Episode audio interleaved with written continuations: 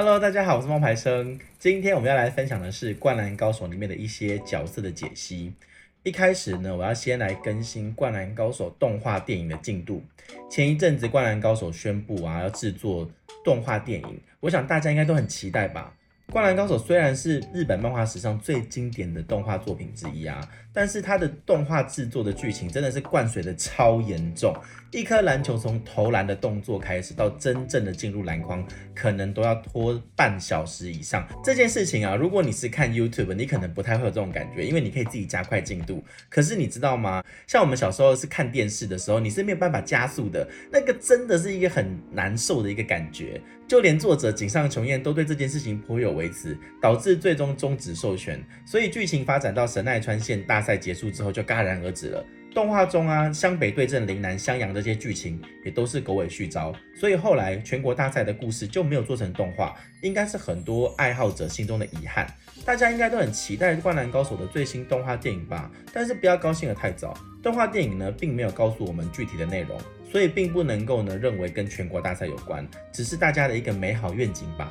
但是还是有个好消息哦，八月十三号的时候，《灌篮高手》官方公布了动画电影的前导预告，将由井上雄彦本人呢负责导演和剧本的工作。虽然他的导演经验不是很多啦，但是能够由《灌篮高手》之父亲手操刀的动画电影，绝对是一件非常好的事情。这简直是给粉丝们注入了一股强心针，让大家感觉逝去的青春马上就要回来了。言归正传，今天要来讨论的是《灌篮高手》里一些角色的解析，也欢迎大家留言讨论，看看你最喜欢的角色有哪一些。我先猜，很多人最喜欢、最常讨论的《灌篮高手》的角色，多半都是集中在湘北的五位先发球员，不然就是山王或者其他强队的角色吧。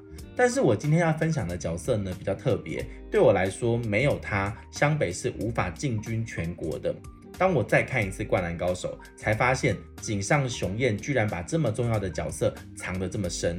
整部《灌篮高手》里面，我觉得最平凡的选手就是他了，木木公演。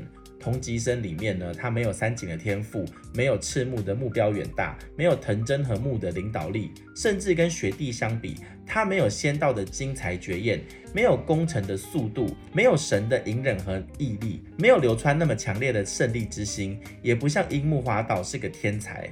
他是球队的副队长，可是呢，通常不是意义上的领导者。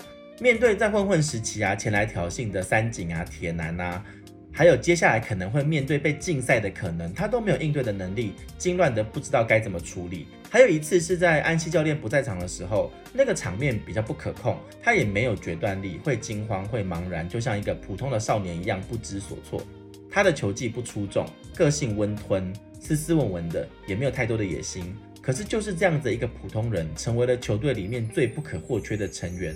当初他进入篮球队的目的很简单，只是为了要锻炼身体。没想到多年过去，唯一陪伴赤木一步一步走来的，只有这个戴着眼镜的斯文少年。当湘北的问题儿童啊、不良少年啊，一个一个的加入啊，或者浪子回头啊，他微笑着不着痕迹的退下，离开了属于他的球场，安安静静的坐在赛场外。对于他所热爱的球队呢，永远投注着关心的眼光。有时候我去想啊，他热爱篮球的心未必会输给赤木这些人。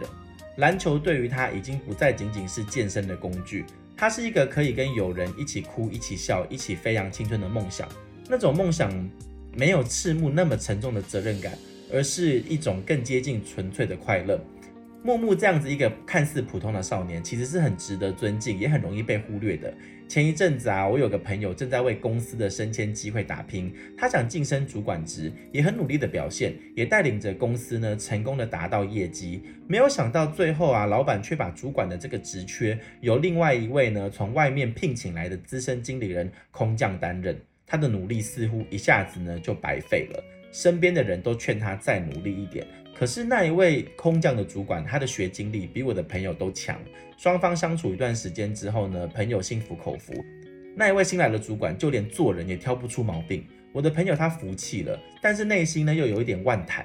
把人的性命，恐惊个包赢，一夜性命都唔得急，你知道那种感觉吗？这个世界上总是会有那种比你强，你既不甘心又无奈的这种状况会发生。后来呢，我在和他一次聚会里面，我们就谈到这件事情，身边的朋友都还是一样啊，就是劝他再努力一点啊，下一次可以啊，放开心啊这种话。他听完之后始终有一点郁郁寡欢，于是我就问他：“你觉得自己最像灌篮高手的谁？”他说：“樱木花道。”我说：“人家是天才耶！”我很直接的吐槽他说：“很多时候我们都觉得自己像主角，实际上我们不过就是个普通人，身边总是有比自己强大的存在。你不是樱木花道，你是木木。”结果我朋友听完之后超傻眼，到底该怎么做才好？努力是不是永远不会有回报？我觉得认清自己啊，承认自己的平凡是一件很不容易的事情。尤其奋斗一阵子后啊，你总是会发现有比你强的角色压制着你。但我们应该要选择木木那样子的面对方式。对于木木来说，他永远呢被同队的怪物们压制着。相较于天才樱木啊、强人流川啊，木木啊他不是天才。他始终维持着自己的步调，默默的努力。令我印象最深刻的地方，就是全国大赛的关键比赛之前，湘北对上了陵南，争取日本全国高中联赛最后一个席次的时候，他对樱木说：“如果后天和陵南的比赛输了的话，这将是我最后的一场比赛了。”这句感叹呢，被樱木呢记在了心里。整场比赛，队友和他拼尽全力，最终呢，木木以一记关键的三分球得分，确保湘北的领先优势，也证明了自己存在的价值。比赛结束之后，樱木看着木木，很认真的说了一句：“眼镜哥，可以延迟隐退了吧？”我想这一句话应该让很多人都为之动容吧。我不知道那时候木木的心情是怎么样子的惊涛骇浪，我自己却深深的被打动了。还有就是林南的教练田刚啊，也由最终的不屑转为凝重，不能轻视。那个家伙也是奋斗了三年的男儿啊，简简单单的一句话，却让我全身起鸡皮疙瘩，差点逼出了几滴英雄泪。这一集啊，还有很多的经典值得分享。我想有一个情节被很多人忽略，就是木木跟赤木击掌的那个瞬间，在木木投中那一颗价值千金的三分球之后，所有的队员都扑上来。樱木呢，更是一个肘子呢，差点把木木打到吐血。那时候的木木呢，却是转过身来，对着迎上来的赤木，两个人呢击掌相庆，同时哈了一声，接着开心的笑了起来。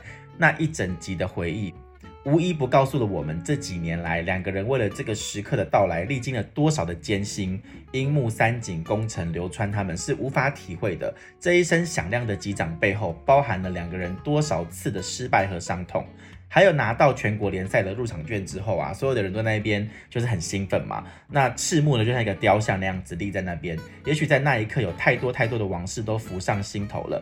小学的梦想到了高三才终于实现，他为此付出了多大的代价？也许只有他自己，还有木木最清楚。这个时候的赤木已经不再是球员心目中那一个在惊涛骇浪的时候依然可以屹立不倒的大黑柱了。他也成为了一个普普通通的高中生。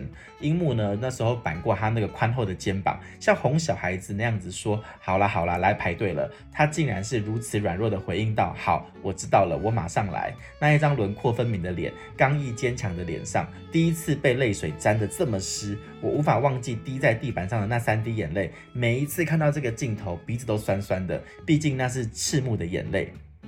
回到我们这一集的主角木木身上。也许我们的起点没有流川来的高，也许我们不像樱木那样子拥有惊人的篮球天赋，但我们可以像木木那样子平凡又深刻的努力，成为一个在关键时刻得以依仗的好队友。灌篮高手真的是一部宝藏动漫，相信有在打篮球的人，应该多多少少都有受到这一部作品的影响。这一部作品呢，描绘的是一群积极乐观、没有功利心的人们和他们的青春。我们的人生那么努力的做了这么多的事情，也不单纯的只是为了一个完美的结局。就像湘北最终也没有拿下全国冠军，但这并不代表他们之前所燃烧的热血都白费了。因为青春的美好就在于不顾后果，都要拼尽全力。如果还有机会的话，就不要去想成不成功，去做。拼尽全力的去做，才是我们人生中最重要的事情。希望你会喜欢我们今天的分享，也欢迎你留言说说看你最喜欢的灌篮高手的角色。也许我下一集就会来谈谈这一个角色哦。记得要帮我去追踪、按赞、开启小铃铛。拜拜。